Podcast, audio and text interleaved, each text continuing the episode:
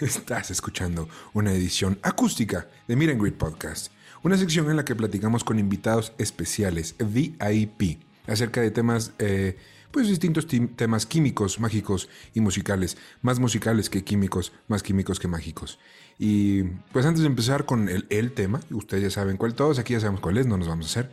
Entonces, eh, quisiera empezar con las introducciones, las reverencias. Y primero, pues siempre empiezo en casa. Entonces, eh, hoy voy a empezar con Erin. Erin, ¿cómo estás?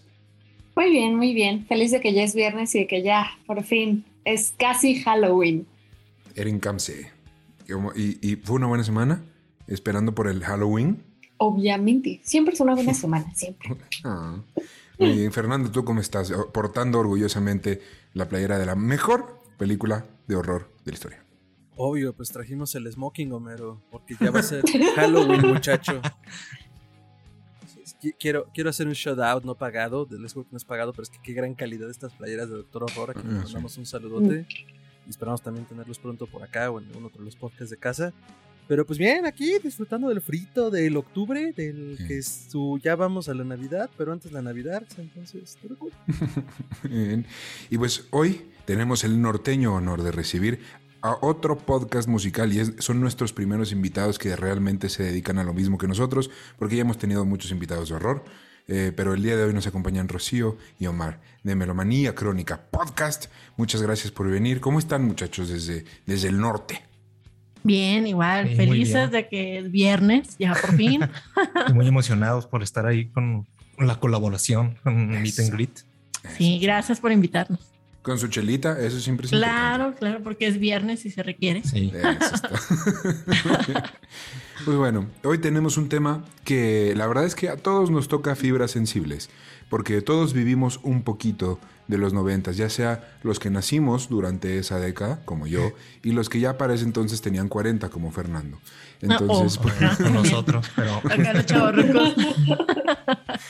Entonces, em, pues bueno, de eso vamos a hablar el día de hoy. En general, los noventas como un tema, eh, obviamente enfocado a lo musical, pero eh, pues bueno, primero eh, quisiera dar un poquito de contexto de qué estaba pasando en el mundo en los noventas antes de, de entrar de lleno a lo musical porque muchas veces ese contexto histórico y ese, eh, ese ambiente que se vive impacta en la música que se hace, ¿no? Entonces, eh, si a ustedes les parece, vamos a empezar un poco. Primero vamos a empezar con el tema favorito de nuestros amigos norteamericanos, las guerras. Porque por un lado, eh, el Congo estaba en su primera y segunda guerra civil. O sea, en una sola década tuvieron dos guerras civiles. Muy bien ahí, Congo. Chechenia era asediada por fuerzas rusas y Yugoslavia se en, en, Yugoslavia se cometían crímenes en contra de la humanidad. Sé que me van a faltar temas, este, muchos, muchos temas históricos, pero bueno, estoy dando un poquito de contexto, un poquito de todo, salpicadas. Em, políticamente nosotros en México veíamos la luz en el horizonte allá lejos con el programa Solidaridad y en el horizonte el Telecán, siendo firmado por el más pelón de entre los pelones de los presidentes, Carlos Salinas de Gortari. Pura oreja, puro taco de oreja. Y lo firmaba con el presidente más infiel entre los infieles, Bill Clinton. Todo era, todo era bonito. Era otro México, güey. Eh, sí se extraña un poquito, ¿no? Un poquito de ese veneno. Eh, solidaridad. Venceremos. Voy a hacer todo un programa de solidaridad, güey. Y de ese, de ese momento histórico. No, por favor, no. Nos van a desaparecer, güey. No. bueno. Hay lugares que todavía siguen como en esa época, ¿eh? yo he visto que todavía ves acá los anuncios de solidaridad. Ah, las tiendas así que todavía tienen el anuncio de la Conasupo. Ah, cierto. los monumentos que se hacían en las carreteras, así enormes, solidaridad. Sí. Llegas y dices, ¿es 1993 o qué pedo? vamos a hacer una gira por México solo para tomarme fotos en todos esos monumentos. cuando, cuando servían los movimientos políticos, ¿no? Bueno, eh, bueno, esto sí es un poquito musical. El CD y el MP3 dominaban la industria de cómo se escuchaba la música. Y ahí voy a hacer una pausa. O quiero hacer una pausita aquí porque quiero preguntarle a todos y a cada uno de ustedes cuál fue el primer disco que compraron. No la primera canción que bajaron del internet, que ya llegaremos a eso, pero primero el primer CD, Compact Disc, que compraron. Vamos a empezar con Rocío, empezamos contigo si quieres. Híjole, les va a sonar super cursi, pero yo compré el de Romances de Luis Miguel. Clásico, clásico. Porque es mi pecadillo, Luis Miguel. Es el mejor, yo esto, esto es personal, ¿eh? esto lo digo yo como fan, es el mejor intérprete de México. Sin duda. Estoy de acuerdo. Confirmo. Nadie canta como. Ahí está. No ¡Compas! Omar, ¿tú qué onda? ¿Tú, algo así súper underground, ok. Híjole, yo creo que así el primer CD que compré con mi dinero, ya, pues ya cuando estaba en la prepa o algo así, fue el, el Unplugged de Nirvana. Mm. Muy, muy, muy bueno. Sí, sí, sí, Oh, Eh, ya. pues, era más o menos de la época, pero Sí, iba saliendo, ¿no? No, no, no, no es 90 para. Aguanta. Como ya en el 98, 99. Ah, sí, ya, ya había llovido. Sí. Eh, Erin, ¿tú qué tal? Ah, yo sí soy Spears fan. Fue el de Oops, I Did It Again de Britney. Mm, nice. Discazo, discazo, por cierto. Sí. ¿Y tú, Fer? Híjole, esto va a ser revelador porque Oh, no. México. Pero dos cosas. Primero, mi primer CD no fue original, fue pirata, por supuesto. Y segundo, fue uno de los Backstreet Boys, fue el Black and Blue. Muy bueno, Ay, buenísimo. Del 2000. ¿no? Discazo. 2000, 2001. Sí, pero era 2000. ¿Quién te Sí, viera bueno, tan pero creo que antes, o sea, le sigo, le sigo, le sigo dando vueltas y en los. Ay, esa risita. La voy a aislar y vamos a hacer un tono de celular con ella. Eh, no recuerdo que haya comprado yo otro antes, hasta ahora. O sea, yo, yo, yo, Ujú. de yo comprarlo. Porque bueno, de escuchar la discografía completa original de Vicente Fernández de mi papá. Ah, sí, sí. sí, sí. sí. Pa' Bueno, atrás y acá pa' eran los. Tigres del Norte y Ramón Ayala. Ah, claro. Ajá. O Lucha Villa para Lucha Villa para las- Lucha. las y el mamás. primer disco original que compré fue en 2000, ¿qué? Ay, no, no me acuerdo, pero fue cuando salió el Death Magnetic de Metallica. Fue el primer disco que me fui a formar un mix-up para comprarlo. Te Era fuiste otro a formar, Wow. Wow. ¿Se dan cuenta de todos los hints que nos acaba de dar Fer? De- Obvio. Me fui a formar una Metallica, dos, me fui a formar tres, el mix-up. En Yo 2008. todavía en Mix Up. Hagan la cuenta, Todavía hagan la Todavía en pero ya está, ya está muy triste, güey. Ya Sí. Es que sí era- Es una tienda de libros y de Funko Pops. Ándale. Y de Apple. Una filial de Apple. De No, hecho, la filial de Apple es, es el local de enseguida. Ah, sí, Sí, siempre hay un al lado, ¿no? Ajá. El iShop por mix-up. Sí. Y luego, como ya se, ya acabaron los hipsters, pues ya no hay gente que vaya muy vintage y se compre un Ah. CD. Sí, Exacto. Y para comprar viniles en librerías muy fresonas. Ándale. Sí. Sí venden viniles y creo que tienen bastante. Sí, sí, vende. Sí. No los compras Yo- ahí, pero los venden. Ajá. Eh, yo el primer disco que compré eh, fue el fue el Black Horse de Nickelback. Creo que todavía lo tengo por ahí. Ujú. Eh, ah, sí, sí, sí. Entonces, pues bueno, unos, unos este, por otros, ¿no? Eh, pero bueno, el chiste es que era el CD y el MP3, luego llegaría el Walkman. Alguien, yo tenía un Walkman, uno rojo, bien padre, güey.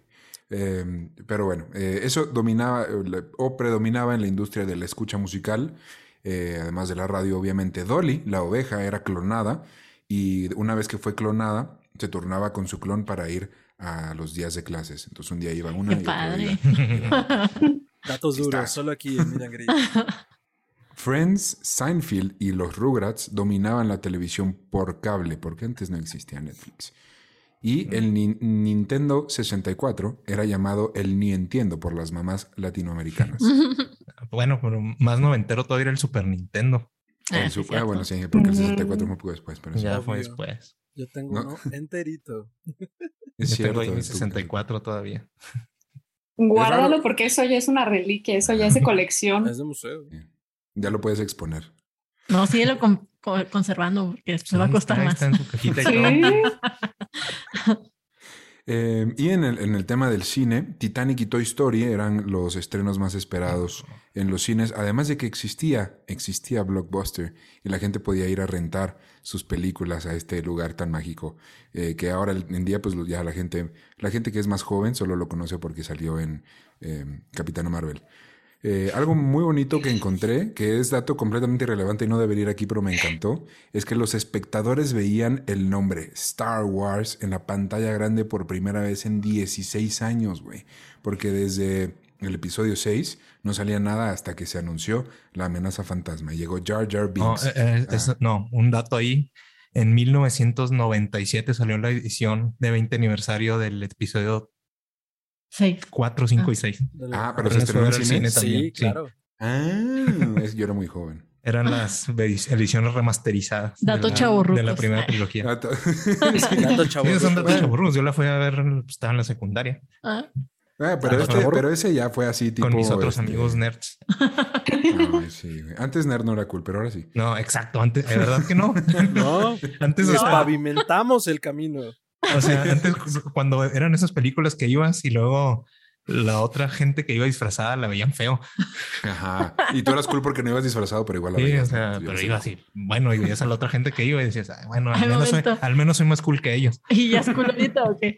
Y ahorita ya dices lo bien, o sea, ya es. Sí, Ya es más normal. sí, ya si van a una primera y no van disfrazados, es como si Ay, tú que estás out. Sí. Ajá. ¿Y ¿Por qué no trae su playera de Capitán América en el estreno de Endgame, güey? O sea, qué oso. Exacto. Pero bueno, salía contenido nuevo, vamos a llamarlo, de. Star Wars en, en diez- por primera es- vez. sí, en eso sí era 16. nuevo. Y súper cool. No, ese pinche escena. Bueno, pero este no es un podcast de películas. Ya, ya vendrá eso después, espero algún día.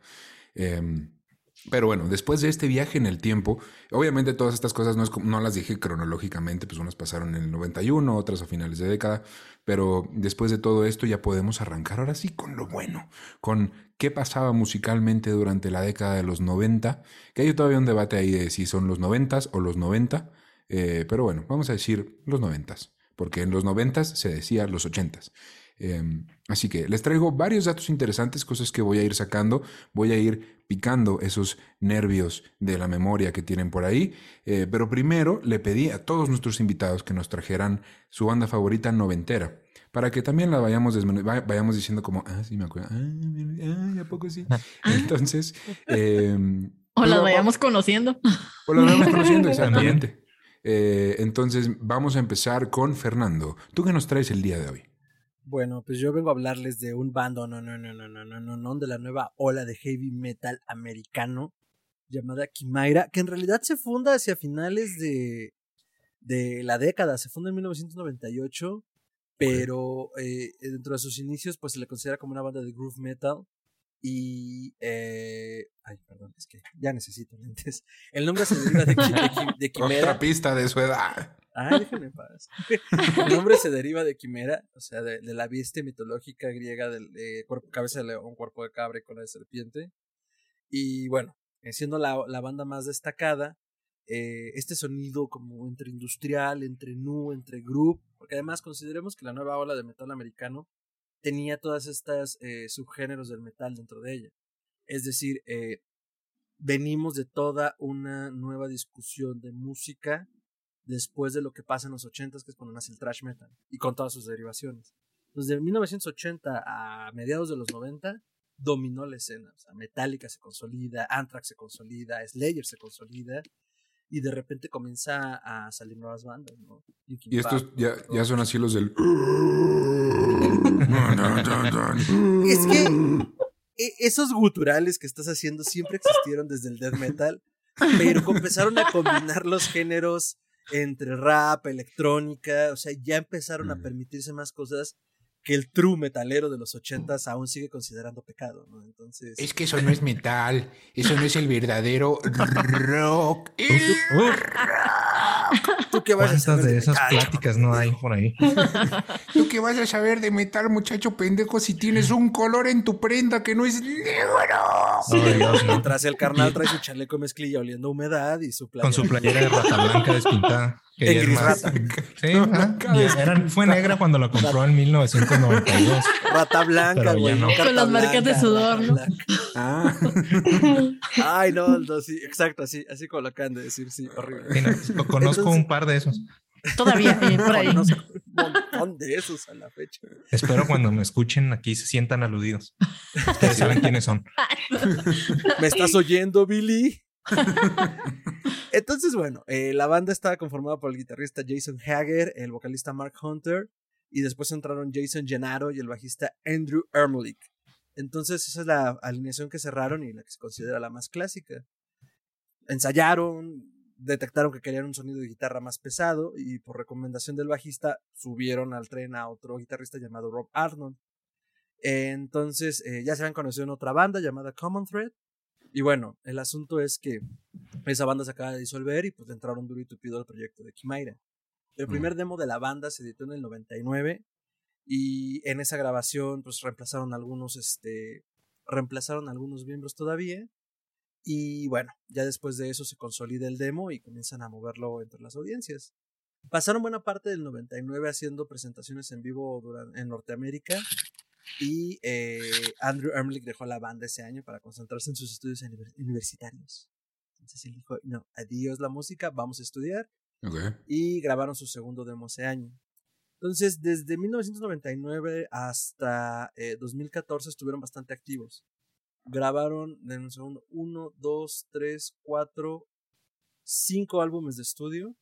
Y este, y bueno, en ese sentido, yo, yo los conocí, yo los ubiqué, digo, sé que estamos hablando de bandas noventeras, pero yo los conocí hasta por ahí del 2007 más o menos. No, 2003, denme un segundo. no, por ahí de 2004, 2000 2006. Esta- es que estaba en la preparatoria y tenía varios amigos que estaban, eh, estábamos con esta onda romántica que tenemos todos a esa edad, que escuchamos metal de que vamos a tener una banda. Entonces hicimos Oh, una Dios. lista de, de canciones y de temas para montarlo y ir a tocar en bares, en cover, eh, ir a tocar los covers en los bares. Que eso es muy noventero y querer tener tu banda en el garaje. Garaje, así Garaje. dice. Dios mío. Garaje. Y si me apuras, no solo es noventero, es ochentero, güey. O sea, Ajá. porque además así nace Metallica y el trash en San Francisco, en los Ujú. garage. Entonces, bueno, el punto es que todos queríamos hacerlo, éramos malos, estábamos llenos de odio y bueno, queríamos soltarlo al mundo y Kimaira fue una de las bandas que, que, que, que, que nos dio esa puerta, ¿no? Siendo para mí la rola más emblemática porque era la que tocábamos, eh, Nothing Remains, que justo así como tú gritaste tus hermosos guturales, pues eso van las canciones de la banda. Los videos son Merols, tratan de cosas Merols. En particular, ese video tiene un buen plot twist, un twist plot hacia el final. Que dices, ay, güey. Y te hace temer por tus riñones, pero esa es otra historia. Ah, caray. Y, exacto. Eh, o sea, el, Ese el es un asunto miedo es con el este. que yo vivo Un constantemente. chico y una chica en un bar. eh, antes de Tinder uno iba a los bares a ligar. Entonces van, eh, están ligando y bueno, el desenlace es interesante. Oh, no. Pero el asunto con Kimaira es ese, y digo, el también el tema de que hayan terminado, eh, hayan dejado de tocar en 2014 tiene mucho que ver con algo que asoló a las bandas durante siempre, sobre todo desde los 80s. Este mito de que una banda es pesada, no precisamente, aunque podría ser, pero este mito de que pues, estar en una banda es cool, estar en una banda es relajado, es divertido, cuando pues en realidad es un negocio. Eh, pero sobre todo el hecho de que hacia el final de sus días la banda no, pues ya no se aguantaban. Decían incluso que el frontman era insoportable, ¿no? Este Mark. Ok. Entonces, él, él ya eh, mencionó esto en Twitter. Y eh, pues bueno, lo mantiene como rumor. O sea, nunca han declarado precisamente por qué se, se deshizo la banda. Porque de- hagan de cuenta, se deshace hoy. O sea, más bien, tres miembros dicen hoy que se van. Otro se va mañana. Se queda solo en frontman. Y dice, como, pues güey, pues no mames, la banda ya se terminó. Entonces, bueno, algo que creo que debemos destacar, y por eso siempre es importante cuando hacemos estos programas como este contexto que diste al principio, es que toda la década de los 90 y de la primera de los 2000 eh, pues son décadas muy convulsas económicamente hablando. Entonces, incluso creo que lo mencioné en algún otro programa, eh, lo que sucede en 2001 en Estados Unidos, que es la caída de las Torres Gemelas, eh, mueve Mm. mucho la psique de los norteamericanos. ¿Por qué lo menciono y por qué es importante? Porque entonces todo el contenido que se comienza a hacer alrededor es o de una culpa interiorizada por no poder evitar una tragedia o hacia el extranjero, ¿no? hacia lo desconocido. Y tenemos películas como Hostal 1, 2 y 3 del gran eh, este, Eli Roth, no lo tenga fuego lento, aunque no se ha muerto, eh, que hablan justo de eso, ¿no? Como de esta tortura, de este eh, teen horror y, y, torture porn que estaba en la psique de los norteamericanos. Y eso se detecta, al menos yo lo detecto en muchas de estas bandas. Eh, muchas de esas bandas que forman parte de la nueva ola del metal americano, yo las descubrí mucho después. Porque, y ya lo había mencionado en otro programa, a esa edad yo me quedé enclaustrado con los Doors y era el hijo no reconocido del Rey Lagarto. Entonces, eh, yo descubrí mucho de la, de la época de los 60s y los 70s en ese periodo de tiempo. Entonces, no, sí estuve allí cuando salió Meteora en el Mix Up, pero yo no lo compré. Sí, yo estuve allí cuando Papa Roach estaba en la cúspide, pero no compré sus discos. Y sí. Y yo, yo lo pirateé. yo lo bajé de Napster. Cuando existía Napster, sí. Y luego Lars Ulrich. ¿Noventero? ¿Dos milero? ¿Dos mil? Ah, primera década de los dos mil. Ya, dos milero. Dos milero. Sí. Bueno, ahí por ahí 99, 2000. Ya Entonces, eh, yo, yo no, o sea, estuve allí, pero me perdí de todo eso. ¿Y qué será? Cosa de 5 o 6 años. Le entré, por ejemplo, Durito Pida Slipknot, que es nu metal, que también está en toda esta onda de. Ay, es un güey con una máscara, ¿no? Son cinco. Son un chingo de güeyes, eran nueve. Ay, sí, acaban de salir sus funcos tan re feos, güey. Ay, me da miedo. Entonces, este. Era la idea de disfraces de sí, así, todo Halloween, así. disfraces de un vato cada día y ya. Ándale. Para todas las fiestas que se presenten.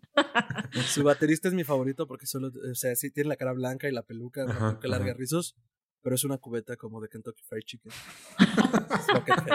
y lo que tú no sabes, güey, es que todas tienen que estar frescas. Entonces, cuando llega a Arturo a una ciudad, va a Kentucky, pide una cubeta y la pinta. Acaba de tragar pollo frito. Entonces, este. Eh, pues Kimaira tiene todo este sonido duro, pesado y rasposo.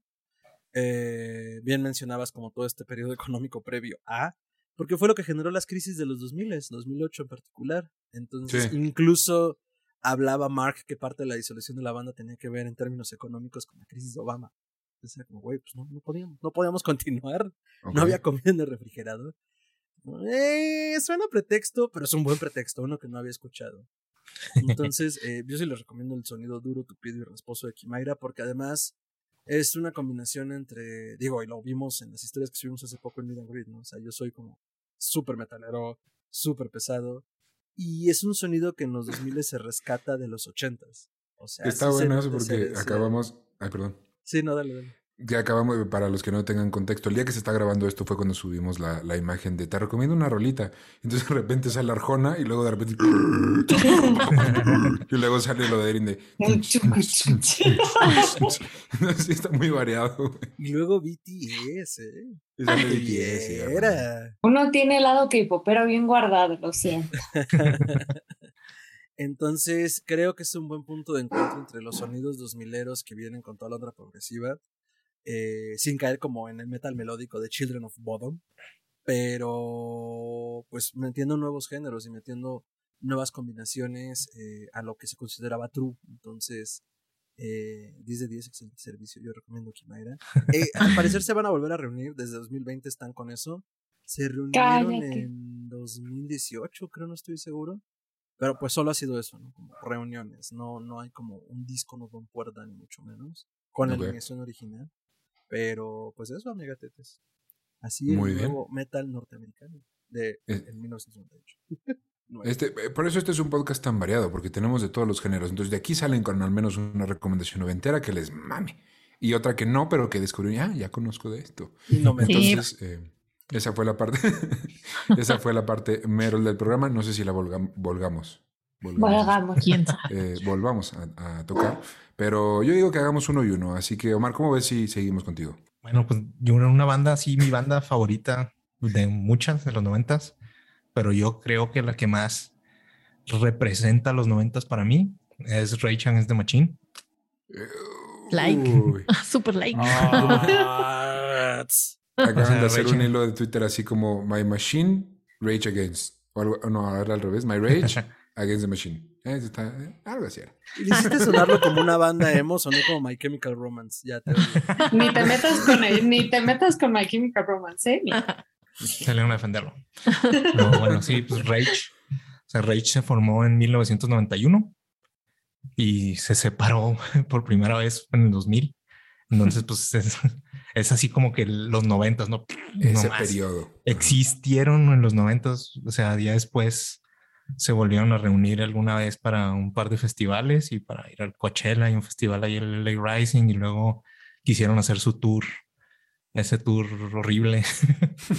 que, pues es que, o sea, eh, es Raging is the Machine, se supone que ellos están contra el sistema, contra luchando que- Ok. capitalistas y luego veías los boletos aquí para ir al paso en gradas estaban en 600 dólares. ¿Qué es? El Sí, piso, maldito el piso estaban en capitalismo. 1800, Es que entonces... Oye, es el que, a ver, sistema es a ver. caro. Hay que derrumbar el sistema, pero también hay que comer carne.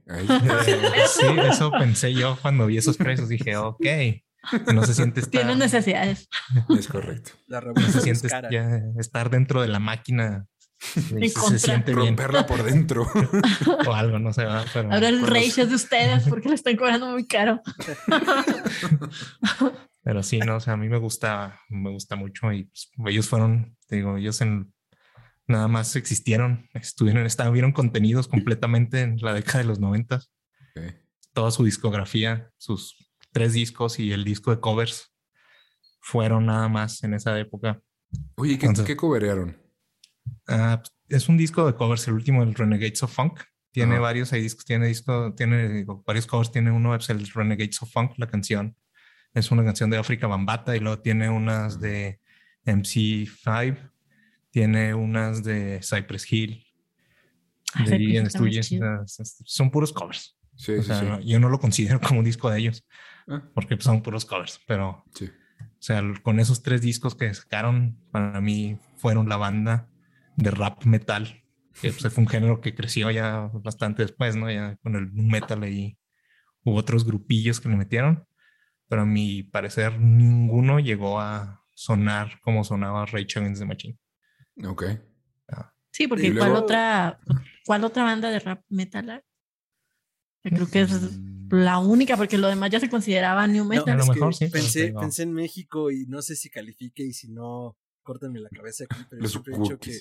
Molotov cuenta como rap metal, tal vez no sea la mejor, tal vez Híjole, es que Molotov es No sé. un chorro de géneros. Hacen lo que quieren.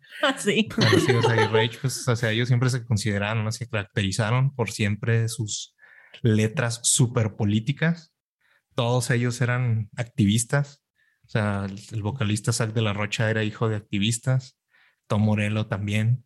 Sea, Tom Morello tiene un grado de ciencias políticas en Harvard. doctorado. Wow. Entonces, el, el tipo así de que súper, o sea, bien político y con unas políticas bien extremas de izquierda, de, pero de super izquierda, ¿no? Acá. Ajá. Vino a unirse a los zapatistas. Sí, o sea, tienen canciones que apoyan a los zapatistas y Sí. cosas así. Wow. No tenía idea, güey. De hecho, hay una anecdotilla de que no, no me acuerdo, un político ahí de Estados Unidos que puso algo así de que Tom Morello tuiteó algo atacando a Trump y luego un político le puso de que "Ah, tú, pues, ¿qué, qué opinión tienes acá para, para opinar y ella le dijo, pues yo tengo un- mi grado con honores de ciencias políticas de Harvard, creo que eso me da derecho a opinar sobre es que- política. Algo así como, en época de Le- elecciones todos nos hacemos políticos, hasta los músicos. Y dice, pues sí, güey, la verdad es que la gente luego opina sin saber. Ah, pero yo sí sé, güey, yo tengo un sí un doctorado en Harvard, güey. Entonces, Entonces, pues creo sí, o que sea, me no, puede ellos servir. hasta el- o sea, ellos se Ahora- metieron, ¿dónde? Perdón, ah, en- Justo que decías, Tom Morello fue quizás el que tuvo como más pres ha tenido, porque todavía tiene más presencia en el mundo musical. Sí. Sí. Y siempre ha sido su bandera el activismo, o sea, desde eh, seguirse con Audioslave hasta fundar la superbanda Prophets of the Rage, que era O hasta una su, su grupo, su proyecto solista ese de The Night Watchman. O sea, era también puro acá activismo político. Sí. Hasta salir de improviso en el concierto de Ciudad de México de calle 13 con mi amigo personal, residente. Tocaron este, Killing the Name of, así de la nada. así Sí, como, ¿no? O sea, Y ahora les quiero presentar a mi amigo personal, Tom Morello. Güey, yo, me- yo me mojé. así. Y hay Ah, que ¿estuviste mencionar ahí? también el, Yo estuve eh, allí. la presencia de, de Zack de la Rocha con Ah, Los el- Tigres del Norte, o sea, de los Tigres del Norte. Los Tigres del Norte también es puro contenido social, ¿no? Sus canciones. Político. Ajá. y, Y, llevan a Zack. y llevaron a Zack. Y pues sí, no, o sea, ellos Wow. en su carrera tuvieron un chorro así de, de broncas de- con la policía y con las autoridades cuando tocaban así de que eran la, la Convención Nacional Demócrata. Y ellos llegaban y se ponían, se plantaban a tocar afuera sin permiso. De hecho, Llegaba hay y un se los- video, ¿no? Sí, el, el video el de el de Sleep Now in the Fire, donde están tocando afuera con- Ah, cuando sí. eran las protestas los de Occupy Wall Street, que llegan y tocan, obviamente sin permiso. y llega la policía y se los lleva. O hasta en unos MTV Awards también, que el bajista creo se subió al escenario y empezó a brincar y Ya pues obviamente, obviamente fue y se lo llevó la policía. Entonces, De ahí salió la Wow. moda de que, no sé si se acuerdan, pero habían muchos videos donde estaba una bandilla tocando así en las calles y siempre llegaba así de que la policía va para pero sí, a los, revol- calmarlo, a ¿no? los revoltosos de Rage sí se los llevó la policía de verdad. Ah, sí, eso sí fue. son true, esos sí son OG. No, Ay, sí. sí, oye, pero sí, los vatos eh, valía madre ir a meterse en broncas donde fuera. Lo que sí es que eso es tener huevos, güey. O sea, voy a dar un mensaje, me vale, vas a- la va a sufrir, va a estar incómodo, pero no me importa. Vengo a darte un mensaje. Eh, la Está- disquera me saca del bote, no hay pedo. Nuestros boletos cuestan 700 dólares. Tenemos dinero. Voy a pagar la multa, no pasa nada. Eso es como si vieras tocar aquí a pues con ese poder. afuera de la sede nacional del PAN, ¿no? Entonces, pues, Se hace cuenta ahí a gritar así. O sea, pero pues bueno, o sea, esa es una mi banda, yo creo, favorita de, de los noventas. Es un bando, no, no, no, no. Y Muy luego The banda. Machine fue y se alió con Florence. Y fue Ajá, Florence. y- Ah, sí. Ay, güey, yo sí pensaba eso. Cuando era bien chavito, yo sí pensaba eso. Y ahora son hipsters. Ay, güey, pues muy bien. Este, bueno, pues no nos hemos alejado del metal, así que yo sé que aquí ya nos vamos a salir completamente. Erin, ¿qué traes tú para nosotros? ¿Por qué insinúas que nos vamos a salir? O sea, Porque tú no traes metal, yo sé que tú no traes nada de rock. Pero, pero podría, ¿eh? Pero excuse podría, me, podría. podría, podría. podría, si quisiera. Pero No hoy, quiero. hoy Pero vengo no en quiero. son de paz. Ok. Puedo, pero no quiero. Hoy vengo en son de paz. Yo les voy a traer así la joyita de Blink 182. Oh, sí, oh, sí, oh, sí. Skater. Buenos recuerdos Ok. con Blink 182. Sí, claro. Es que Quiero mira, creer, quiero creer. A huevo. ¿Quieres viejitas, me Que mira, justamente Eh, la banda el- se andaba peleando. Hoppus acaba de anunciar que está libre de cáncer.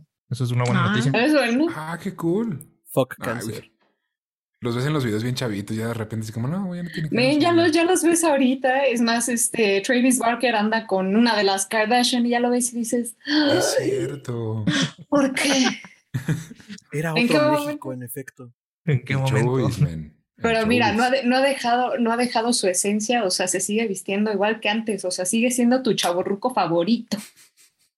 Nada más Sí, hay un momento en que ya los ves iguales y dices, ah, ya no le cae esa ropa, pero bueno. Está, está flaquillo, está flaquillo, le queda todavía. Pues mira, justo como decía Fer y, y- y este, pues como estábamos platicando, este Omar también, se, se estaban peleando. En esa época era como por ahí del 92, 93, se formó la banda. Se andaban peleando justamente con el pop y el nu metal.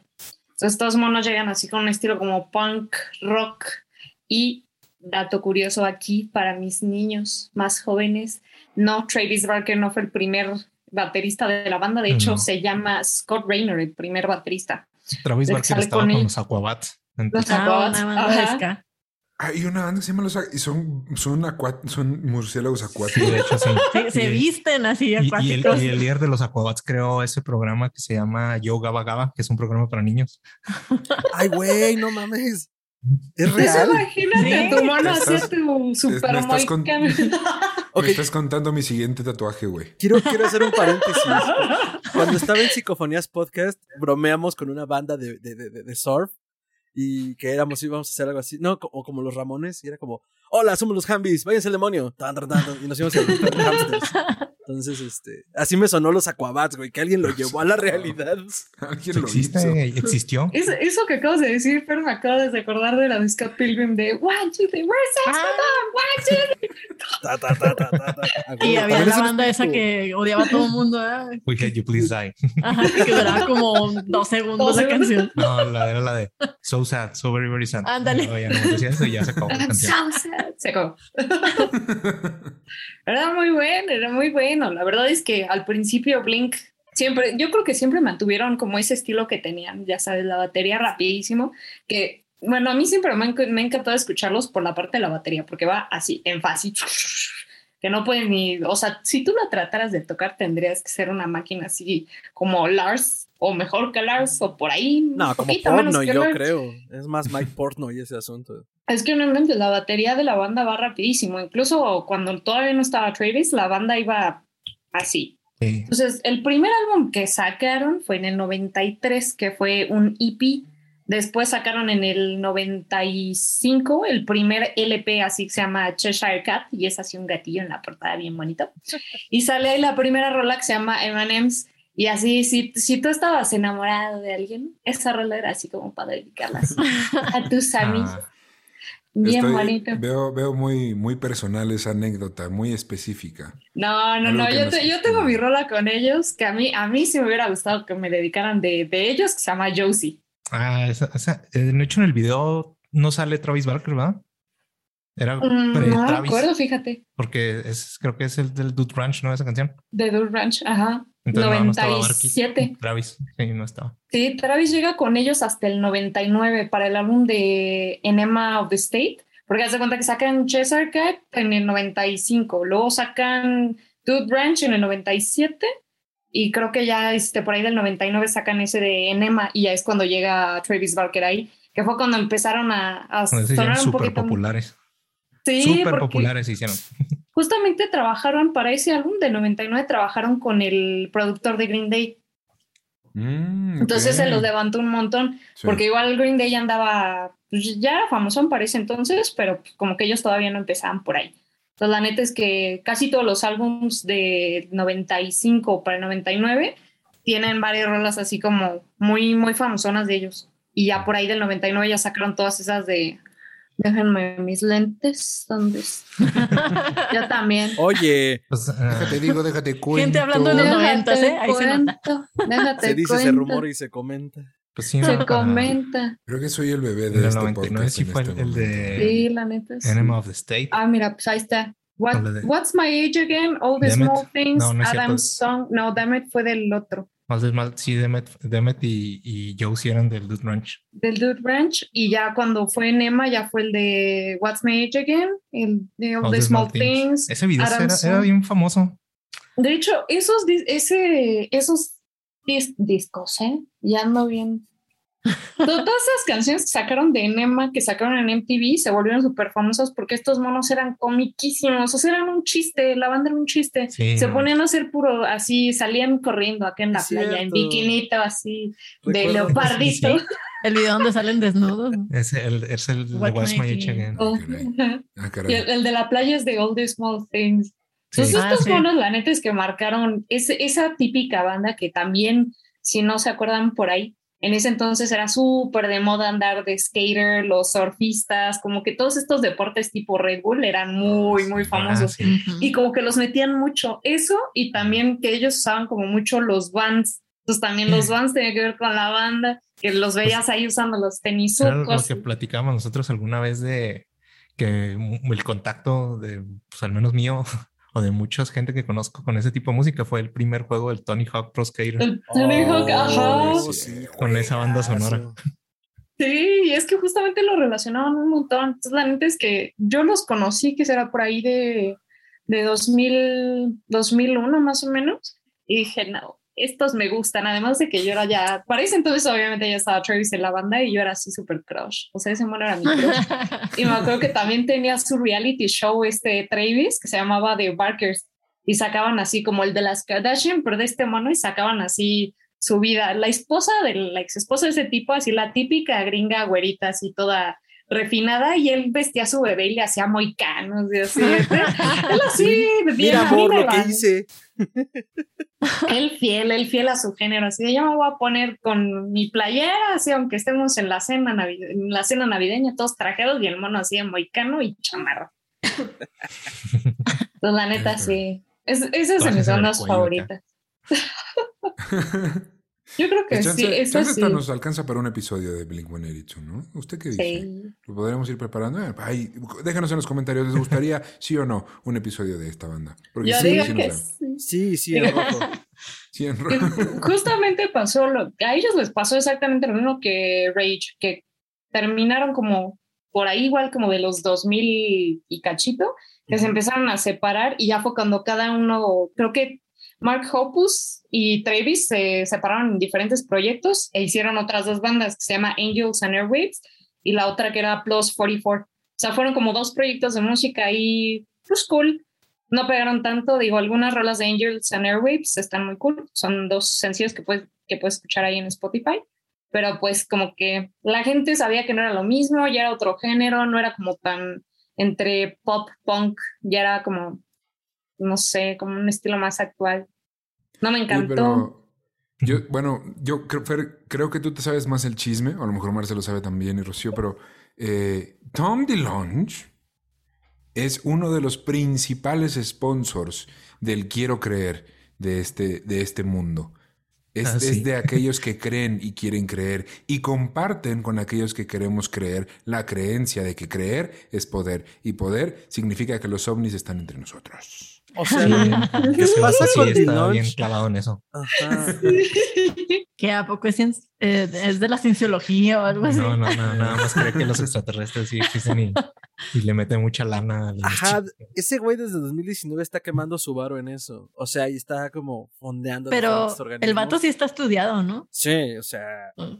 Él, él cofundó la Academia de Artes y Ciencias hacia las estrellas, to the Stars Academy of Arts and Science, Cállate, no que es una eso. empresa dedicada a la, a la investigación del fenómeno ovni. Entonces, eh, recibieron credibilidad en 2017, cuando el New York Times eh, expuso el trabajo y hizo un reportaje y todo alrededor como pues del programa de, de el programa de objetos no identificados del Pentágono. Y bueno, a partir de que también el gobierno de los Estados Unidos ha dado como cierta validez y credibilidad, liberando ciertos reportes de, ok, vamos a aceptar que hay objetos en el cielo que no sabemos qué son. De hecho creo que ya cambió la denominación, ya no es UFO, es otra, como Mm, objeto, Ajá. aparato extraño, no, no, no tengo idea. Algo, o sea, ya no es volador. Ajá, ya no es ya no UFO. ya no es flying, pero sí es algo que llegó a la. eh, o sea, es eh, alien en el sentido de es externo y no, no tenemos idea qué es. No es nuestro y Ajá, no sabemos qué- de quién entonces es. con qué es. eso, pues esta organización y muchas otras seguramente pues han ganado credibilidad. Y este güey pues estaba soltando lana. Entonces como, pues sí, a huevo, a huevo, quiero creer. Maussan, quítate. Se están Es haciendo nuestro cosas Maussan. importantes. La neta sí, ¿eh? Pues justamente tienen una rola ellos, ¿no? Se llama Aliens. Exist, justamente. Era lo que decían, güey, nos avisó desde antes. Siempre Todo el tiempo, ¿no? Siempre lo, lo sabía Rogers.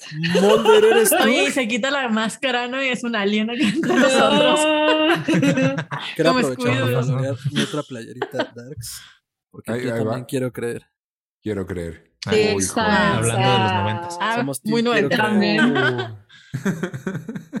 Este, Resulta que estos monos, te digo, como que se separaron ahí un rato, cada quien se fue como a su proyecto musical. Y yo no sabía, pero este, en 2020 sacaron un sencillo que se llama Quarantine. Y así No. va muy de la mano como la parte de la canción de Work Sucks. I know. Y dices como, su- como este, fuck this disease, algo así, dice la letra y dices como, I feel you, bro. O sea, de repente llegas así, meme de mono con la patineta, con esa rola así de, ¿qué pasa? Steve, Steve Buscemi siendo chaborruco. ¿Qué pasó, chavos? Sí. Uy, uy, Buscemi. Para mí Pues es mi, sacaron esa rola y yo así de, oh. oh, mi chaborruco favorito es eh, Mac- Macaulay Culkin. Macaulay Culkin.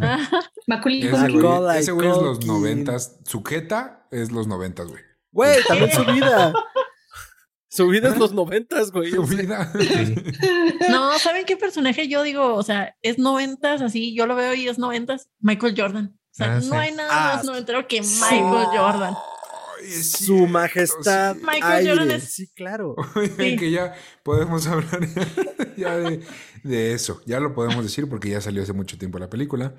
Salió Space Jam, el reboot, remake. Vete a la Ah, mierda acabas de la lo que sea nueva. Ay, no te estás perdiendo na- de nada, está No. malísima. No. Pero hay, hay una escena en la que yo me emocioné. O sea, voy a admitir que sí dije, no. Ah, fuck ya sé no. cuál es. Sí, Fuck no. yo creo que todos nos emocionamos, ¿no? Todo el mundo se emocionó, "Oh, pero no. Yo sí me mié, la neta. me arranqué la barba, güey. ¿Cómo crees? Están, están perdiendo los Looney Tunes, están en el vestuario. ¿Qué hacemos? No sabemos cómo remontar el partido, no sé qué. Y en eso dice, ya sé a quién llamar. No me acuerdo quién le dice, si Box Bunny. Silvestre. Ay, Silvestre. ya sé a quién llamar. Pero no saben a quién encontré las gracias. Sí. Encontré a Michael. Sí les dice, ¿no? Les dice como... Dice Michael Jordan. no, dice Michael. Dice, Ah, sí. Encontré a Michael y se ven los Ajá, tenis, Michael. pero que no me acuerdo si son unos Jordan o no. Sí, unos Jordans, sí. ok. Sale unos Jordan así como pram, pram, y tú no, no, volvió, ha vuelto, Voldemort ha vuelto. güey, y en eso sale Michael B. B. Jordan. y luego nada más salió. Oye, y traíamos la emoción porque durante la cuarentena, o sea, Michael Jordan fue Ah, quien sí. nos ayudó a sobrevivirla gracias Sí, a documental. el Last Dance.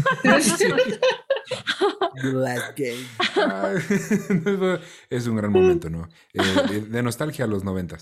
Este, pero bueno, pues eso fue Blink One y tú nos podemos ir eh, con Rocío. Rocío, ¿tú qué nos traes el día de hoy? Pues yo les traigo una banda también muy, muy famosa de los noventas, es No Doubt. Y ustedes la recordarán por esta canción de. Don't Speak. o sea, Don't speak. Tiri. La chillabas. popular. Ni, ni te habían partido el corazón y tú chillando todo. Ay, no Sí, ni sabías nada de inglés ni del amor, pero ahí estabas Ay, llorando. andaba es que así llorando. se siente, así se siente, te lo juro.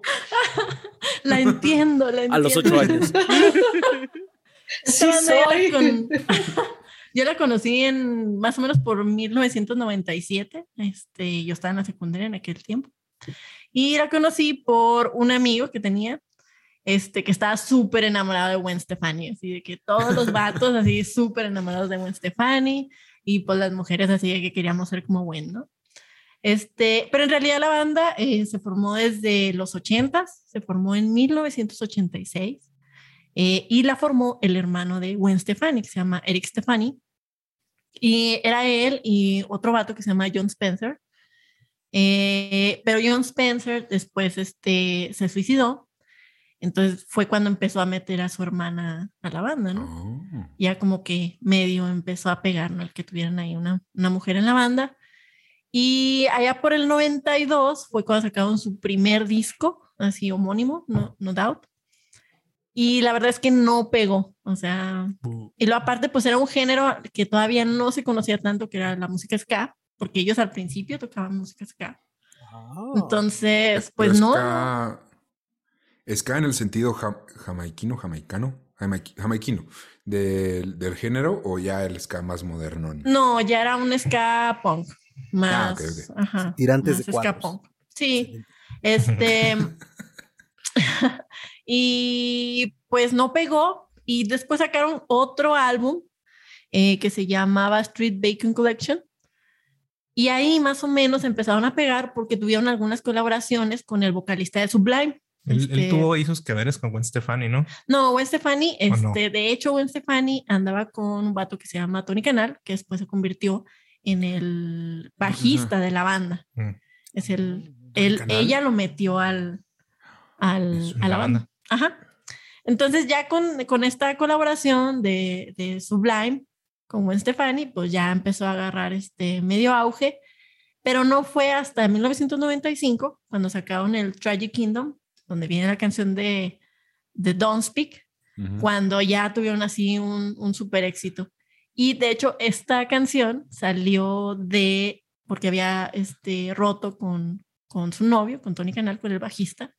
Entonces, la, la canción habla de, de esa ruptura, ¿no? Y pues fue un éxito, o sea, de la tragedia salió así como que el éxito. Y pues, ¿quién no se, romp- no se cortó las venas con esa canción? Salieron ¿Ya otras oíste más o menos. Taylor Swift? Ya Ay, güey, me lo ganaste, te odio.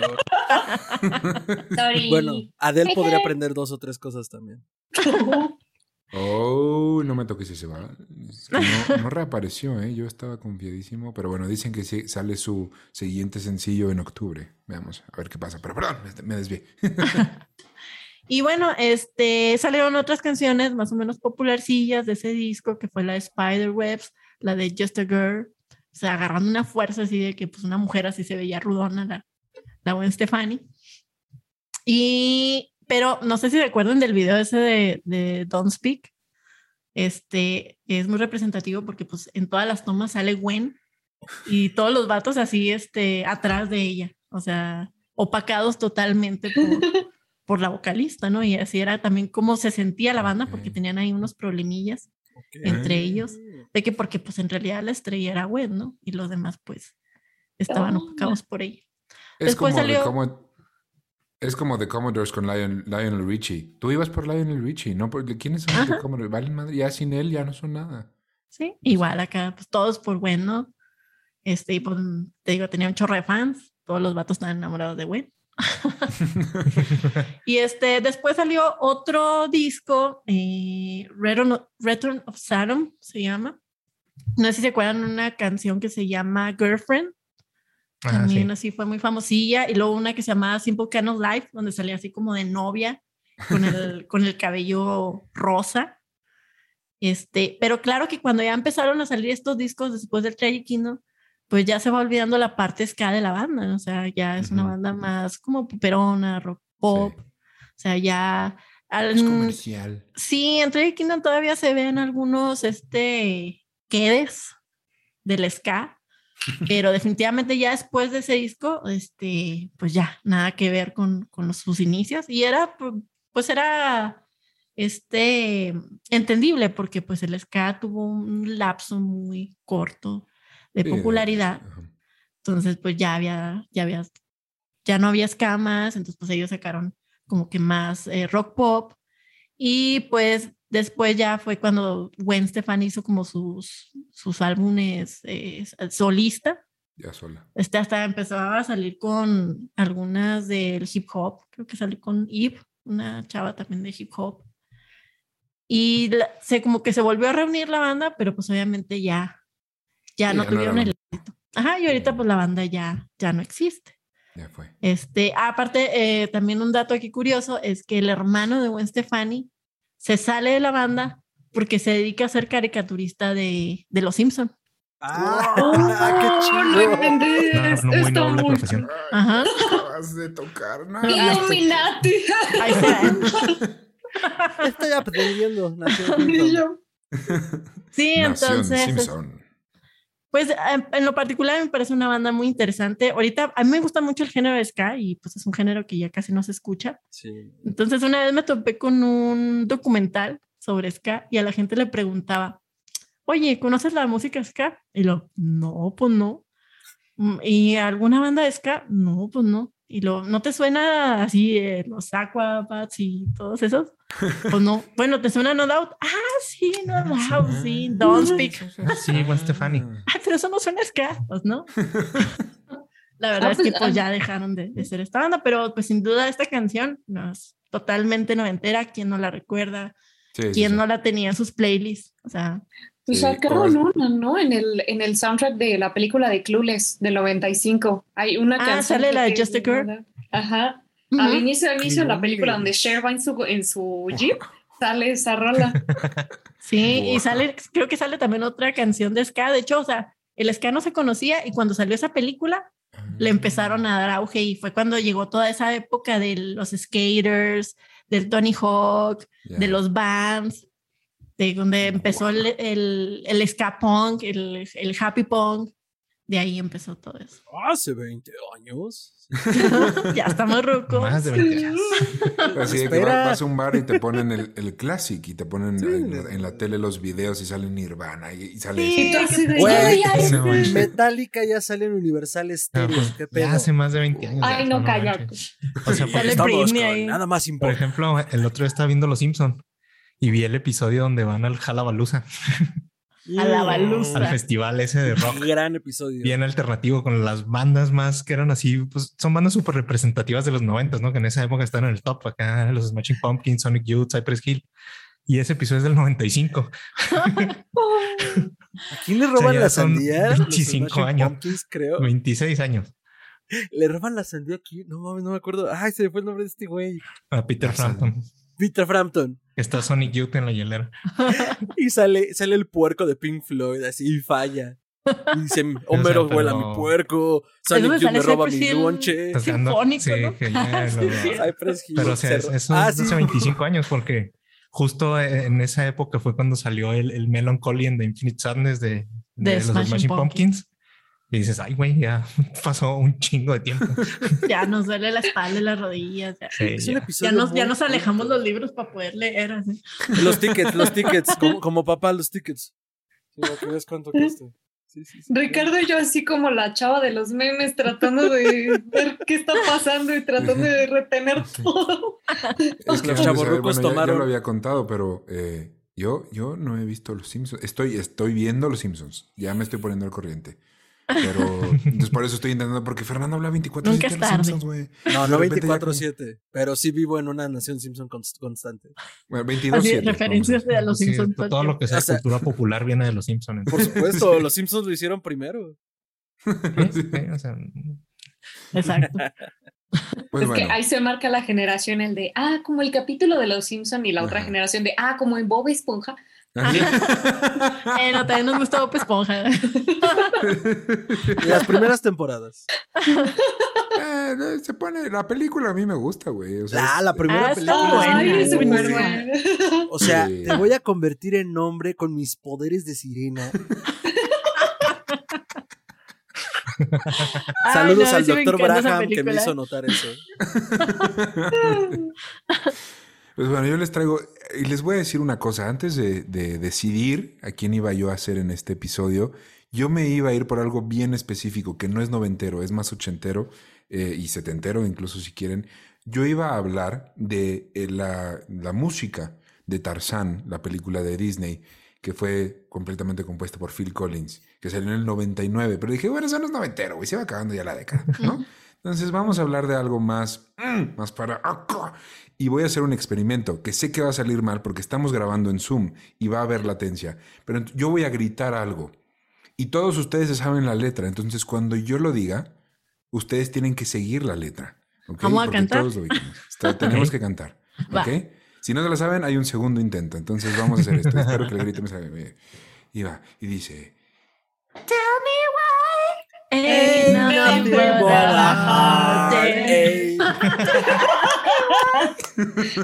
Bravísimo. eso no tenía coreografía, sí. Eso no tiene que. Vamos a hacer una coreo. Sí. Eh, Everybody. Ah, no, eso sí, eso sí tiene coreografía. Sí, sí, está cerca, ¿no? Son los Backstreet Boys.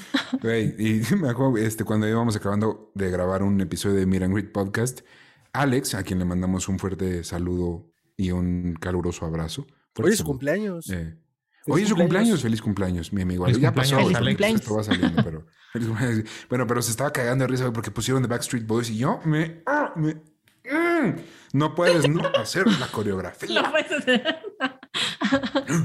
y mover la cabeza. The Backstreet Boys, Nick Carter, Howie Dorough, o Howie D, eh, Brian Littrell, AJ McLean y Kevin Richardson son aquellos que integrasen la banda más noventera de la historia. Y si eres Team NSYNC, no eres nadie. Backstreet's Boy Forever. Hacer una guerra muy, muy fuerte. Mira. Van a empezar Sí. a llevar los comentarios así de ¿qué El te día, pasa? el día que pises Ciudad Juárez, Eduardo Espinosa te va a patear la cara, pero bueno. Ah, sí. Oye, de hecho me pasaba de que yo era súper fan de los Backstreet Boys, así de, de que tenía pósters en mi cuarto, así totalmente. Y obviamente, como fan de los Backstreet Boys, no podía gustarte en sync. O sea, No, era pues, no. pecadísimo. No. Pero fíjate que ahorita ya, pues ya, ruca, me gusta más en sync. Blasfemia. Blas- Deshonra, desgracia. blasfemia. En su mirada se ve la maldad. Sal, demonio, de este cuerpo impío.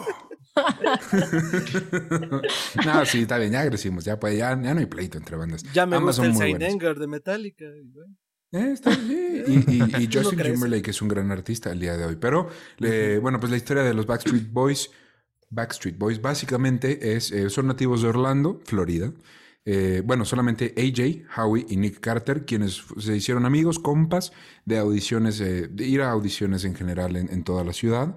Y, eh, y por otro lado, tenemos a el Kevin, primo de el Brian, no es broma, así se llaman, eh, de, de Kentucky.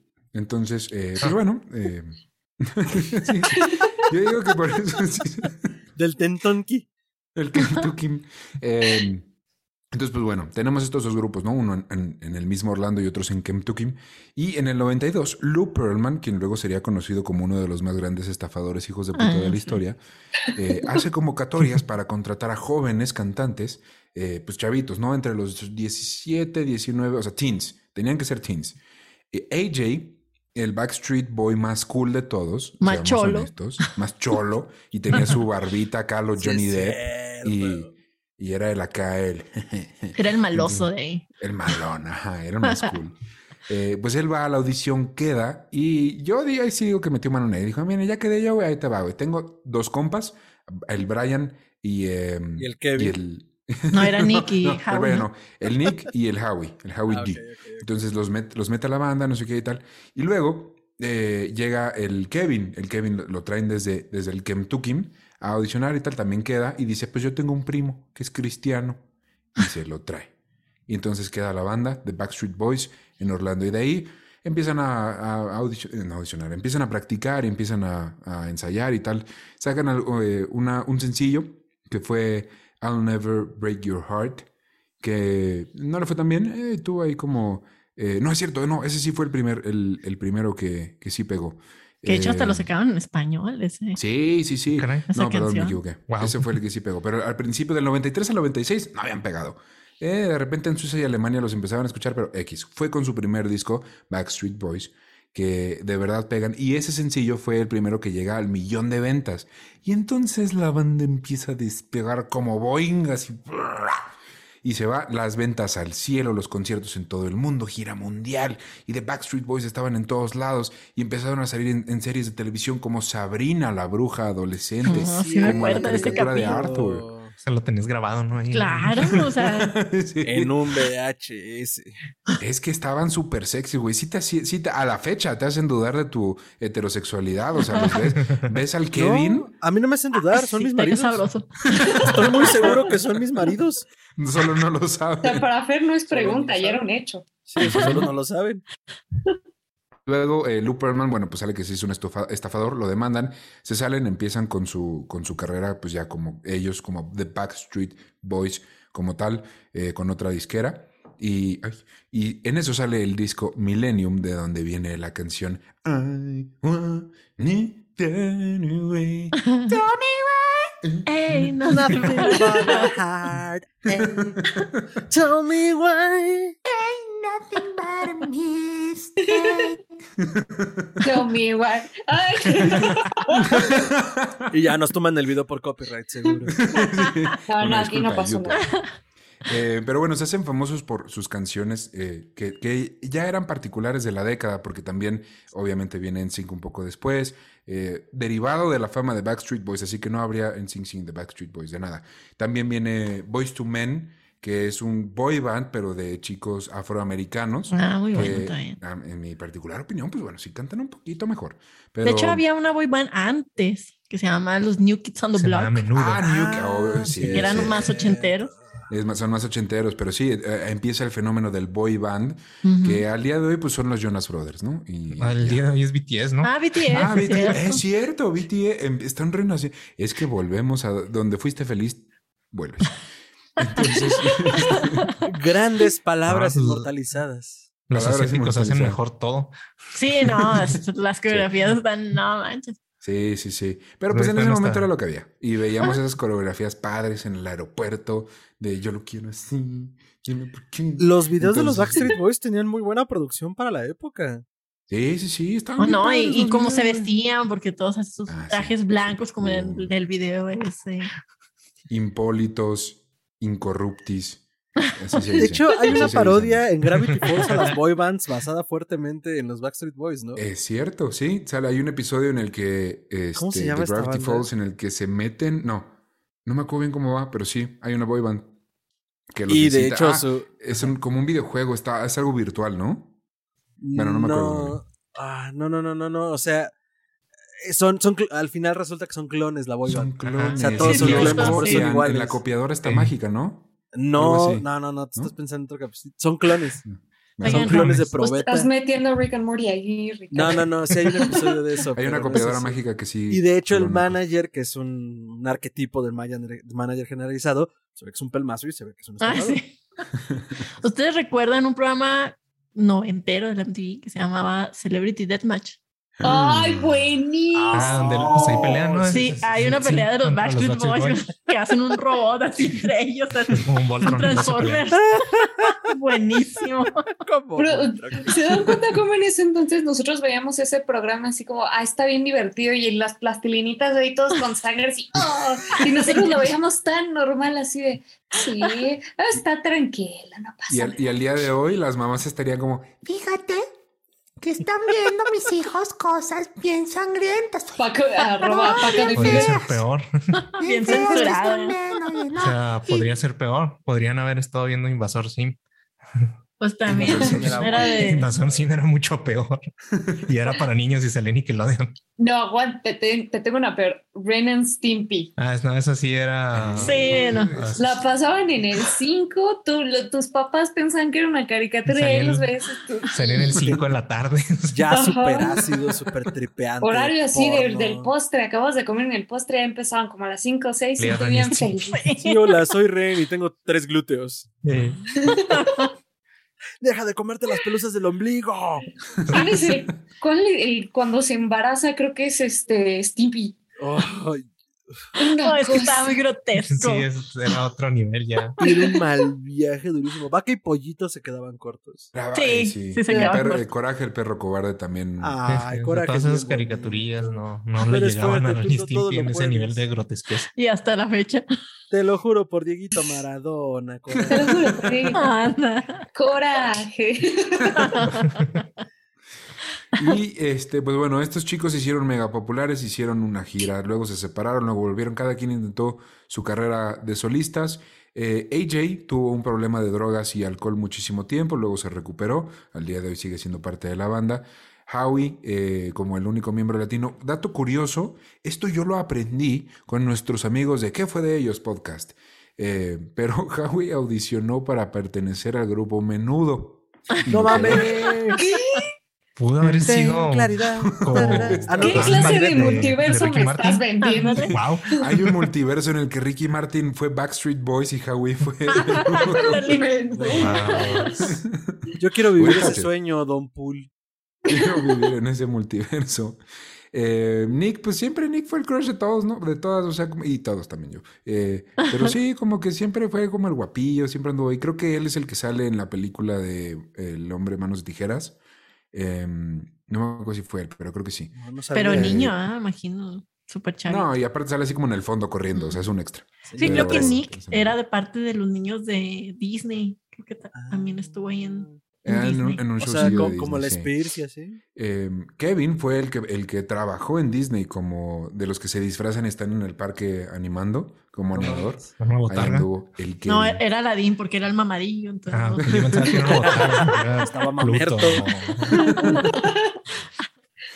Y eh, Brian, siendo el más polémico, al par- a mi parecer, pues no solo es hipercristiano, lo cual no tiene nada de malo, pero pues bueno, está muy enfocado en, la, en su religión y en, en la música cristiana sobre todo, pero también eh, pues tuvo ahí su rocecillo con que apoyaba a Trump, que estaba Uy. muy metido en el tema político en cuanto a eso, y pues dicen, se dice, se rumora, se comenta, que él tuvo pues cierta participación en el boicot al Capitolio que hubo No puede ser. el Bueno, siempre- 2021, que Siempre puede ser peor, güey. A lo mejor se pudo haber afiliado al PAN y eso hubiera estado más cabrón, güey. Yo creo que sí es, es fiel amigo de Felipe Calderón. eh, no hay nada Seguramente sí. confirmado, pero pues seguramente. Te presento a- ¿no? A mi amigo sí, de la Rocha. Y pues bueno, esas fueron nuestras favoritas. eh, y pues bueno, nada más voy a empezar a lanzarles temas al aire, a ver si toco alguna fibra. Y en el que quieran que me pare, yo me paro. Lo primero que traigo es, es que es algo icónico de los noventas, es MTV Music. Television. I El programa de televisión que nos crió, o los crió, o nos crié. Yo no tuve cable, entonces yo me excluyo de eso. Ok, está bien. Sí, no, pero. eh, Y sabes que MTV es, eh, es incluso más viejo. La idea viene desde los 60. Desde el- sí, pero ¿cuándo salieron los 80? En los 80 En salió. los 80 Ujú. empieza. Y empieza con Madonna, con, con el Michael Jackson. Con Video Kill the Radio. Ah, sí, fue el primer video que primer salió. salió en MTV. Sí, y el Apolo. Michael Jackson lo lanzó a la estratosfera con Sí. Thriller. Con Thrillers. Lo hizo Eso estuvo muy polémico porque era negro, entonces la- toda la programación de MTV era súper blanquísima, entonces este, el que llegara Michael Jackson ahí, Es como que el boom exacto. y el que le dio la oportunidad a otros artistas negros a entrar ahí en al MTV. Y luego se hizo blanco, lo que quiera que eso le transmita. Eh, entonces sí, eh, y M- MTV ah, por mucho, eh, toda la, de- bueno, eh, mitad de los ochentas, todos los noventas y a partir de ahí los dos miles, que ya luego se fue, fue decreciendo la- el contenido musical Pues, sí, que tenía no- Music TV. Ya no pero- es music nada. Pero realities. Ahorita Pero nada era- más hay puro Jordi Shore y esas cosas. Ajá. Sí. Eh, ya, yo- para mí ya no Exacto. existen TV. Ya no existen, pero, pero durante Triste. mucho tiempo era el contenido donde veías los videos musicales, los, los sí. videoclips. ¿eh? Sí, y ahí claro. aprendías del Nirvana. Hasta los viernes sacaban así de que el nuevo video musical y tú lo esperabas Ah, así. sí. de Sí. que Los Los salía 10 más pedidos, ¿se acuerdan? Había uno que los 10 Ay, más buenísimo. pedidos. Uno tenía que ver los 10 más pedidos para estar en onda. Sí, para saber, a ver. dónde- Ese era tu chart del Spotify. Ahorita tu release radar era ese. Eran los 10 más pedidos con los que platicabas en la escuela. Así, ¿ya viste el nuevo video de Avril Lavigne? Sí, sale, no sé qué. Ah, sí. Y, y sí, ahorita te cuenta que es hablar de música, o sea, antes era hablar del video. Era de que, ah, sí, el video que sale aquí. Y ahorita pues ya no, o sea, yo creo que muy poca gente ve los videos musicales. Yo sí los veo. Yo también los veo. Es que a mí me encanta, güey. A mí me pega. Ahí les va una recomendación de borrachín. Cuando estén en su casa bien borrachos y no tengan nada que hacer, pongan YouTube, güey. Y pongan videos, así el video que nunca han visto de una rola que les mame, se, van a, se la van a pasar de huevos. O sea, cuando Pero tengamos bueno. alcoholismo, nos recomiendas ver YouTube. Es correcto. Y Sí, pero perfecto. videos musicales que nunca hayas visto. Descúbrelos. Está bien padre. Quiero sacar a colación algo que puede ser noventero o incluso anterior a eso, pero eso lo hicimos una vez y así descubriste al Tri de México. Ah, esa es una muy buena anécdota, güey. La contaremos otro día. Aparte, güey, Ah, era un bueno, 15 de dale. septiembre. Veníamos de la peda del pozole y el tequila y la chingada. Y era bien tarde. Veníamos regresando de una fiesta y nos sentamos y Fer y yo empezamos a hablar de música. Tal vez así nació este podcast. Tal vez Puede desde ahí ya se empezaba a formar un poco de esto. Pero eh, estamos hablando de ti y le digo, no, sí, no sé qué. Y el tri, por algún motivo salió a la plática y me dice, güey, el tri es relevante. Y yo, no mames, los viejos rancios me dicen, güey, el tri es relevante. Yo, ¿cómo que quien le pese. Son los primeros en traer a México el blues rock. Y entonces nos pusimos a escuchar unas rolas. Yo no sé si era porque estaba pedo o porque neta eran buenas, pero dije, güey, esto está muy chido. Un poco de ambas y porque te puse el en vivo del Palacio de Bellas Artes, creo que de los 25 a 30 años, no me acuerdo, una cosa así. Ah, Y pues es un desmadre así de, y que chinguen a su puta madre. Y todo el Palacio de Bellas Artes, ¡yay! Pues muy cagado, güey. No, y aparte ellos son los sobre, sobrevivientes de, de aquella censura que hubo en México por, ¿qué será? 20 años fue, ¿verdad? Más o menos. Fácil. 20 si no es que años más, de sí, censura sí. del rock. Desde Avándaro hasta el primer concierto masivo de Metallica y Pantera en los noventas. ¿Quién más Ujú. escucha la banda? Pero pues bueno, eso es un poquito de ahí lo que tenemos. Ya, ya fuimos un poquito por el alternativo, ahorita lo vamos a volver a tocar. Pero hubo algo que no, creo que ninguno de nosotros tocó, pero que también es muy relevante, que empieza en los 90, que es el gangsta rap. Con. Dr. Uy. Dre, con Snoop Dogg, con Con Ice los- Cube. el NWA. NWA, con Notorious B.I.G. Ay, bien Y bonito. Tupac. Notorious B.I.G. es cierto. Tupac. La ¿Ya guerra vieron, de las ya vieron costas. quién va a ser el show del supertazón del medio tiempo de, del siguiente supertazón? Sí. del siguiente Ah, va a estar Está bueno. Va a estar bien. Es un trovazzazazazo ese. Kendrick Lamar. Kendrick Lamar. Ah, sí, Viene sí. Eminem. ¿no? También. Eminem y Mary J. Blige. O sea, estoy así de ir al supertazón, nada más para ver el show del medio tiempo. No, Ensayado No dinero, pero si no sería. Estoy así de ver el juego. Sí, Estoy estoy así de, hacerme guacamole. para verlo bien chingón. así de hacerme guacamole para el supertazón. en tu sombrero de papita. Ah, sí. Yo siempre he querido uno. Y eso que también tiene un popote y que sale y que puedes man. tomar el en, en refresco. medio una botella. Cállate. Yo quiero ser un Nacho Man. Este, pues bueno, también tenemos el gangster rap, tenemos lo- los boy bands que ya, eh, ya lo discutimos un poquito, pero como bandas hay, hay un tema muy sensible que sí quería traer porque todos lo conocemos y ya lo tocamos en un episodio de Mirangrid, pero está Nirvana, que es, es todo un tema, es toda una historia, es todo un episodio. Por cierto, vayan a escuchar el episodio número 4 de Mirangrid Podcast en el que hablamos de Kurt Cobain, pero ese no es el tema que traemos el día de hoy, porque Nirvana, güey, Nirvana en los noventas es total, güey, es, es el grunge, es el rock, es lo que viene a partir. Y sí, El sí hay más bandas de grunge. Y sí, ay, y sí hay, eh, hay más contenido, hay más rock y hay más de todo, pero, pero Nirvana es el que realmente persiste y, y todavía está ahí y todavía es algo de lo que se habla. Kurt Cobain sigue siendo muy relevante. Y más allá de la noticia de, bueno, pues se suicidó, como banda, como música, como eh, casi un, pues sí, como género, es muy influyente, güey. Es muy importante que, que siga ahí, ¿no? Bueno, no sé, a lo mejor quienes lo vivieron ya más grandes, porque pues a mí me, ya me tocó un poco después, pero, pero sí es como los noventas y es sin- ni siquiera fijándote en la música, ¿no? Noventas, MTV, Nirvana están ahí, como Sí, algo que todo- sucedió en Toda la estética y todo el grunge. Fíjate que a mí me ha pasado de que yo no, pues no apreciaba la música de Nirvana hasta ahora. O sea, en su momento que sí lo vivimos, porque pues sí nos, nos tocó vivir los noventas, no lo apreciaba hasta, hasta ahora, que lo Ujú. vuelvo a escuchar, pero ya con más atención. Y vaya que sí, son muy, muy buenos. Sí, vaya. eh, muy buenos. Y, y todos e- y tienen algo que a mí, por ejemplo, yo para cada episodio mm, les escucho toda la discografía original que esté disponible para hacerle las playlists. Toda. Si tiene una playlist de Miren mi podcast es porque escuché todo desde que empiezan hasta que terminan. o en este caso hasta que... se- Entonces, eh, mal chiste, chiste negro. Eh, Quiere pollo. y la verdad es que de Nirvana me gustan dos canciones. Que neta pongo y digo, eh, déjala. La escucho. Me gustan. Bueno, pero es que te salió igualito. Igualito. Eh, pero, ah, pero, eh, y esa es la diferencia, y algo a lo mejor con lo que los quiero dejar, y es algo que he dicho ya mucho tiempo, que, que algo no te guste no quiere decir que no sea bueno. Y hay que empezar a apreciar algo que es bueno, que no te gusta, y algo que te gusta y que es malo. Te estoy viendo, J Balvin. Te estoy viendo directamente a ti. A los ojos. Oye, es Que que, sé que sí. nos escuchas.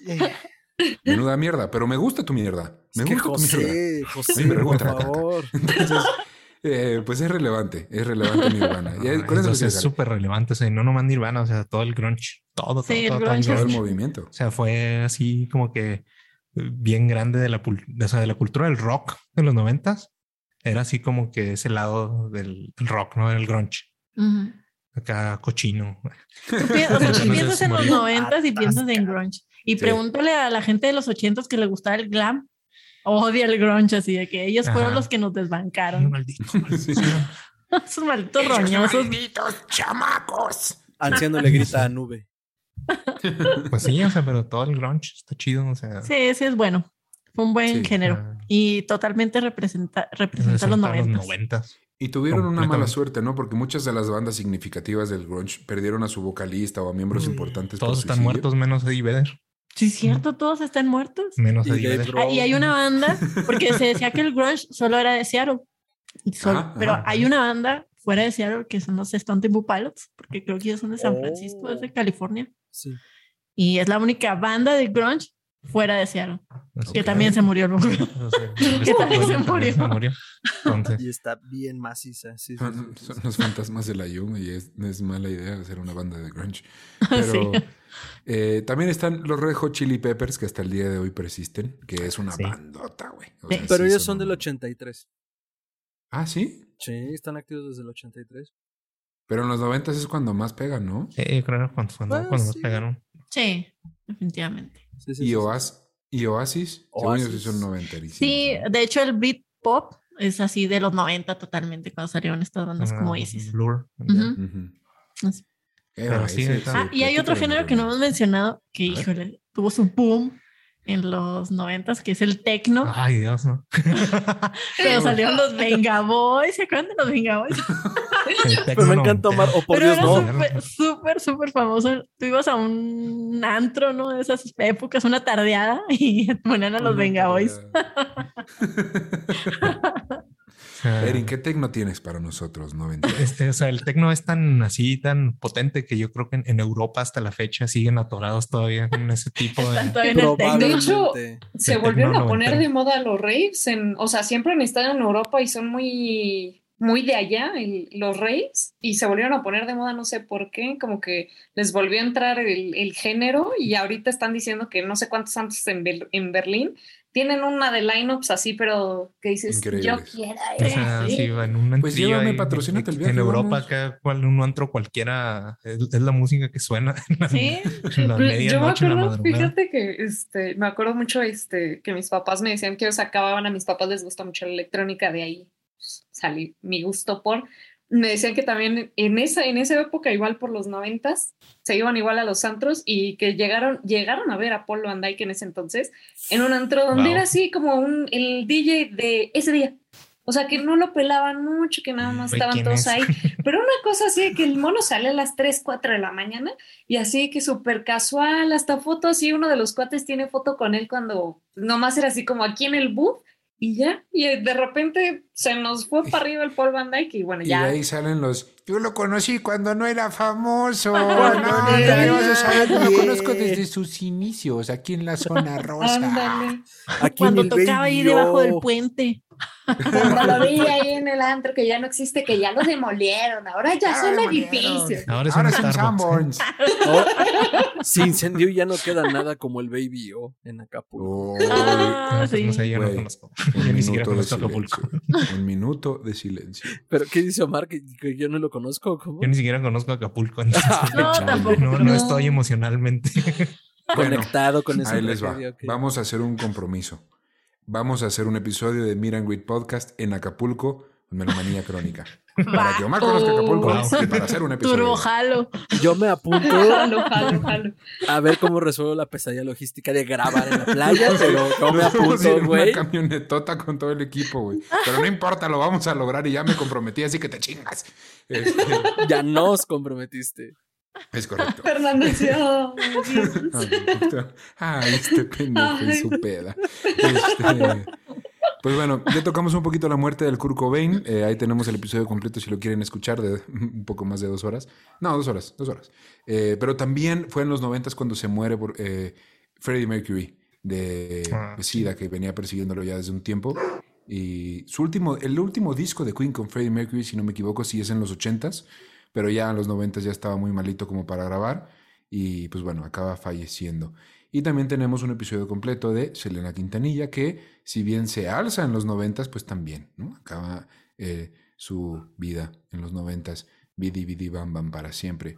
Eh, Selena y los dinos. Por cierto, un shooter a Killer Quake que tiene el mejor arte, según yo, de Selena y los dinos, que es Selena con los dinos de los Picapiedra atrás. Ah, Wow. sí, sí. Está súper padrísimo. Súper padre. Arroba Killer Quake si lo quieren comprar. Eh, pues bueno, eh, esos son los temitas que les traía como para tocar nervios sensibles. ¿Algún último comentario de los noventas musicalmente?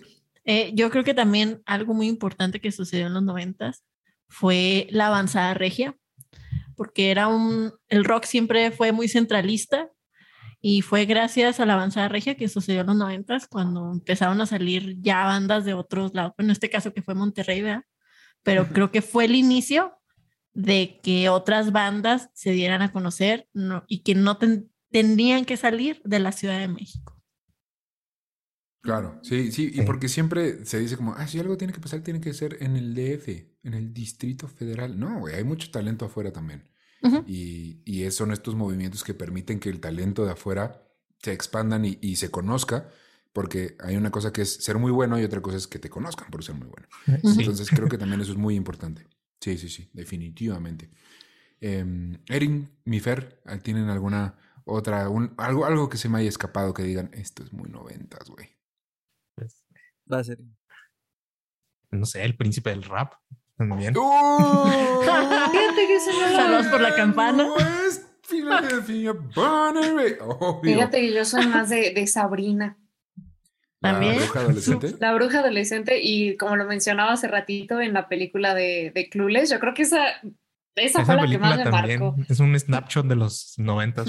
Sí, literal. O sea, si tú ves esa película, ves todo lo que era la tendencia, los outfits, la moda, justamente cuando uno de los personajes dice como de, ay, los patinetas, o sea, los skaters ya son so 20, so 92 o algo así, tú así de, la música, el soundtrack, y veíamos, veíamos ahí a Paul Rudd de joven, como el galán Pero de la película. Sí, sí, se ve igual. Se ve igual. ¿Qué pasa con ese tipo? Come- Ese es un placenta vampiro, triturada, pues, sí. pero sí es cierto. Sale ahí tu mismísimo Ant-Man, enamoradísimo de Mm. Alicia Silverstone, que también ella marcó igual como personaje súper, súper conocido. Yo creo que si ves alguna película como que la reconoces y dices, yo lo he visto en algún lado y te dicen, salió en Clueless, ah, sí. Eh, eh, ahí. Alicia O en algún video de Aerosmith. Ah, Sí. Sí. Ah, no Y fue si no me equivoco, también en esa película sale Brittany Murphy, ¿no? Sí, sí, sale. La, la amiga. Que Sí. se nos fue la chava también. Otra, no, otra serie así bien noventera, pues Beverly Hills 90210. Madre Oh, Súper mía. noventera también. Dawson's Creek también es de esa época. Sí, también es Sí. Dawson's noventera. Creek. Mm, No, no me- sí, Según yo Bueno, sí. yo nunca lo vi, pero yo tampoco, pero Pero creo no. que sí. Beavis and Butthead es noventero. Ay, Sí. bueno. Daria. Ay, bueno. Daria. Daria me representa, su cara 24-7 Nah, en el trabajo, sí. con toda la actitud. Con sus lentes. Con los clientes. Pues bueno, esta South fue. Park, man. Ah, sí, sí, los también. noventas. Ay, los noventa. Ay, El sueño Ay, de los los noventas noventas. sigue vivo en Portland. Ándale. sigue nuestros corazones aquí, en este, en este corazón. sí, ahí, en nuestros corazones. Este fue un pequeño viaje histórico que, que- que queríamos hacer. Eh, muchas gracias si llegaste hasta acá. Eh, vamos a empezar ya a cerrar, así que ya no se me olvida, ya no me equivoco. Las redes de todos primero y luego las nuestras, pero primero las de todos. Entonces, mi eh, Zoom tiene aquí arriba a Fernando, así que date con tu eh, tenebroso cierre. A mí me pueden seguir en Twitter y en Instagram como arroba mantrasaya, ese es con la tiene doble al final, arroba mantrasaya, en Facebook como facebook.com diagonal mantrasaya, y pues ya saben, son las voces de mi cabeza, Los Simpsons, Los Expedientes Secrets X, Lovecraft lo hizo primero y muchos gatitos, todo el contenido de horror, pueden unirse ahí al batidero. Y recuerden seguir a Histeria Colectiva Podcast, como Histeria Colectiva en todas las redes, podcast.histeria en Instagram, podcast histeria en Twitter, Podcast Histeria en Facebook y pues ya lo saben, ahí estamos. Es el hermano freak de eh, Mid and Greet, entonces eh, todo el horror y feliz Navidad porque ya está aquí la Navidad y somos muy felices. Entonces, eso. Es correcto. Y, y esperen una colaboración pronto con, eh, con Histeria Colectiva Podcast. Va a ser otro Fernando. Como ya les había dicho, guardamos a este en el, en el closet, sacamos otro. Entonces son Al distintos hermano gemelo que somos. alimentan con cabecitas de pescado. Cabecitas de pescado, sí, claro. Erin Camse, tus redes. A mí me pueden encontrar en Instagram como Erin de Camacho y si quieren escuchar mi ranting, ya no estoy hablando de Zendaya, ahora estoy hablando de American Horror Story Ay, y celebrando bueno. que ya es octubre. en Twitter como cállese. me pueden encontrar en Twitter como Erin Camse. Muchas gracias. Y por último, mis amigos, algo que quieran anunciar y sus redes y su podcast. Y es que vayan a escucharlo, coño, porque yo soy muy fan y ustedes también tienen que ser fans, así que dense. Sí, claro, escúchenos. Estamos en Instagram como arroba melomanía.crónica. En Twitter, Twitter, con como- melomanía-pod. Eh, si me quieren seguir a mí, soy Rocío. Me pueden seguir en Twitter y en Instagram como arroba chio super spy. es el mejor arroba de México, perdón. y yo, como vivo en los noventas, yo no tengo redes sociales. Pero sigan a los podcasts y todo. sigan sus redes Y sigan a sociales. Melomanía A Crónica. Y a Meet and Greet y a todo. Muchísimas gracias. Y pues gracias muchísimas gracias por invitarnos, de verdad. Nos divertimos bastante. Sí, no manches. Estuvo súper genial.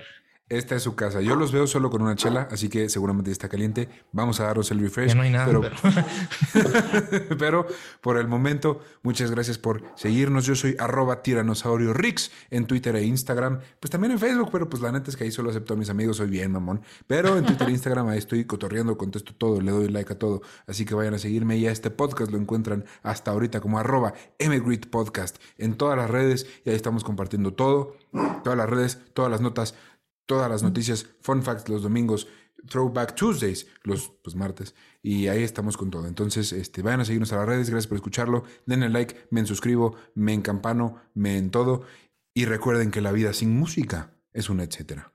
Muchas gracias. Adiós.